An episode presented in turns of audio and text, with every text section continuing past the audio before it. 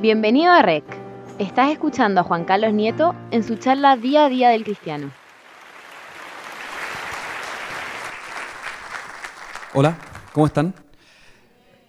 Oye, hoy en día se habla mucho de que tenemos que ser cristianos no solo en la misa, sino que en el día a día. Y de eso quiero hablar un poco. Quiero bajarlo a algo más concreto y les quiero contar sobre uno de los días en los que yo más he aprendido del cristianismo. Me pasó que yo estaba yendo hacia la universidad, iba caminando al paradero y me voy acercando y veo que había una persona haciendo unos movimientos un poco raros, pero justo venía llegando la micro, entonces me apuré para tratar de subirme.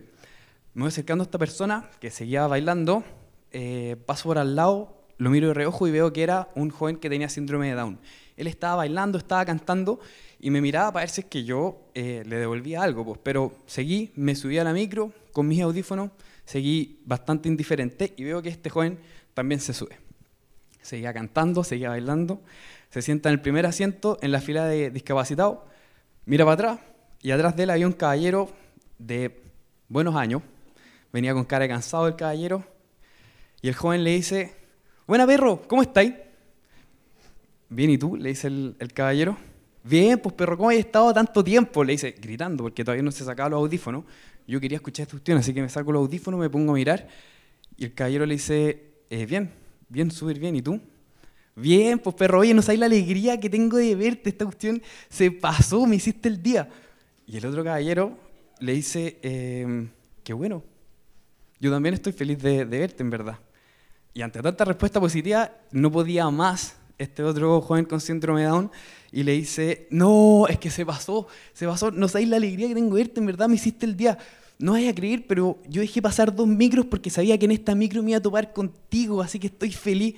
No se conocían de antes, obvio, pero era tal la felicidad que mostraba este joven y era tal la generosidad que mostró este caballero que sin yo saber si ellos son cristianos o algo, me enseñaron a mí mucho sobre mi fe. En primer lugar, el saludar. Efectivamente, el cristianismo se vive en el día a día. O sea, en la micro se vive cuando saludo al micrero, cuando voy en el metro, y ese es el desafío, es eh, encontrarme a Cristo en esa situación. Es fácil encontrarse con Cristo quizás en la, en la misa o en trabajos, pero el verdadero desafío es en esa situación cotidiana del día a día, y por eso digo en el saludar. Como vivimos en sociedad, todos los días, todo el día, nos estamos encontrando con gente. Y de la manera en la que nosotros empezamos a comunicarnos con alguien es saludando, ¿cierto? Ese saludo, esa disposición inicial, esa apertura que tiene que tener el cristiano a saludar, es reconocer que al frente tenía una persona, no tenía un anuncio publicitario, no tenía una pantalla, y no es tan trivial porque pareciera que hoy en día estamos más acostumbrados a mirar pantallas que mirar a los ojos. Entonces, cuando yo reconozco que al frente tengo una persona valiosa, infinitamente digna por la dignidad que le entrega a Dios, y con ella me quiero relacionar, entonces mi disposición cambia, porque es la situación más cotidiana a la que yo me enfrento en el día a día. Si esa disposición de saludar yo la cambio, entonces mi día entero cambia, ¿ya? De repente para el mundo no puede tener ni un brillo andar en micro, andar en metro, saludar al micrero, llegar a la casa con buena cara y saludar, pero para Dios, como para mí todo ese día, me enseñó mucho. En segundo lugar, la alegría de este joven con síndrome de Down, porque alguien lo haya saludado, le haya preguntado cómo está, se pasó. Yo creo que el cristiano tiene que ser alegre, tiene que ser alegre todo el día, todos los días. Y les quiero dejar una imagen.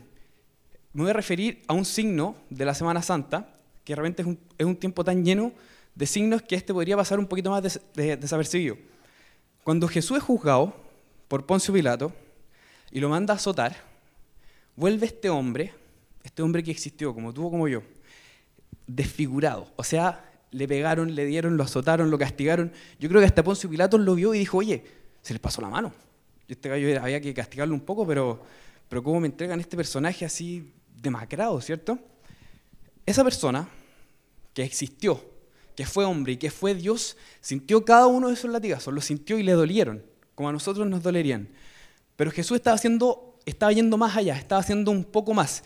Él, desde su oración en el huerto hasta su crucifixión y resurrección, estaba llevando su acción redentora. Él estaba perdonándonos, a todos nosotros, por todas nuestras culpas, por todas nuestras faltas, por todas nuestras cargas. Él nos estaba ayudando desde ese minuto a cargar con nuestras cruces. Él nos está ayudando y perdonando, nos está redimiendo. Entonces este hombre, que fue todo Dios, estaba en ese minuto perdonándonos por nuestros pecados. Pero este Dios, que fue todo hombre, estaba en ese minuto recibiendo latigazo. Y es tal la relación entre este Dios y entre este hombre que fue incapaz de no mostrar físicamente su, su propia carga. Que imagínense, es la carga de todos nosotros sumada a Él. Entonces, si nosotros pudiéramos de alguna forma expresar físicamente nuestros pecados, así se verían nuestros cuerpos. O al menos así se vería mi cuerpo, lleno de heridas, desfigurado, con sangre, con hoyos, porque esa es la relación que tiene el pecado con nosotros y Cristo la supo mostrar. Por lo tanto, si bien nuestra vida puede ser dura, podemos tener muchas cargas pesadas, cruces pesadas, muchas dificultades, no tenemos derecho a no estar alegres, porque Cristo nos ayuda con todas nuestras cargas y ya nos perdonó. Lo que, lo que sea que nosotros hagamos, Él ya nos perdonó. Así que tenemos que estar alegres en la vida y tenemos que saber comunicarlo. En tercer lugar, quiero decir que todo hombre quiere ser feliz. Todos. Todos nosotros queremos ser felices. Pero yo no hablo de la alegría o de una felicidad situacional en la que yo estoy feliz en un momento, se acaba el momento y se fue la felicidad. Yo hablo de la felicidad verdadera, la felicidad plena, la plenitud, la trascendencia. El mundo te ofrece una felicidad, ¿cierto? No es difícil prender la tele, escuchar la radio, conversar con cualquier persona y darnos cuenta de que el mundo nos ofrece una felicidad. Pero esa felicidad es incompleta, porque nos ofrece cosas del mundo.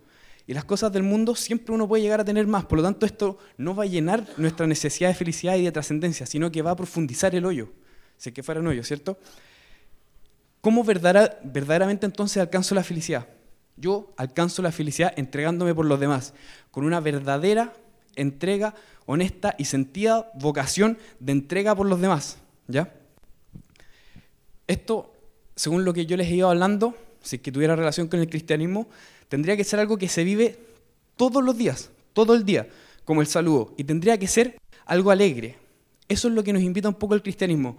Pero entonces yo pienso que si mi vida tiene por deseo alcanzar esta felicidad y esta plenitud, esta trascendencia, y que el cristianismo me invita a hacerlo de una forma que en realidad lo puedo lograr, me doy cuenta que mi vida tiene razón en Cristo. Porque Cristo me hace esa invitación, me invita a ese camino, me invita, me muestra un camino y me dice, oye, ven, recórrelo conmigo. La felicidad que tú buscáis, la vas a encontrar así. Todos los días, todos los días, consagrando tu vocación a una verdadera entrega a los demás. Y esa felicidad que te va a producir, te vas a dar cuenta que no va a ser solo tuya, sino que tu felicidad va a ser la felicidad que tenías al lado. Si es que tú verdaderamente te enfocas en que tu felicidad se construye en los detalles del día a día, como en el saludo. Así es simple, por eso que quise poner un ejemplo tan vulgar y cotidiano. Que tu felicidad está en la felicidad de los demás y que tu felicidad está donde está Dios, verdaderamente te vas a cuenta de que tu salvación es la salvación de los que están contigo también. El Papa Francisco, en la Jornada Mundial de la Juventud de Panamá, dijo que nosotros teníamos la obligación de trabajar por los jóvenes y de trabajar por las personas que están alrededor de nosotros para darles raíces, para que ellos se afirmen en el suelo y sean capaces de alcanzar la salvación. Imagínate que de tu trabajo, de tu tiempo y de tu búsqueda de la salvación, alguien más puede encontrar esta salvación, alguien más puede llegar al cielo. Y con eso te das cuenta de la potencia y la infinitud de tu vida. Tu vida está ahí, tiene razón en Cristo. Porque Cristo te enseña cómo hacerlo. No solo alcanzar tu salvación, sino que la de los demás. Entonces el cristiano es una persona que vive en el mundo. Vamos en las mismas micros, comemos lo mismo, llegamos a las mismas casas. Todo en el mundo es igual es el mismo mundo, pero nada es igual, porque lo que nosotros hacemos es mirar el mundo desde la mirada de Cristo. Ese es nuestro desafío, eso es lo que nosotros tenemos que aprender.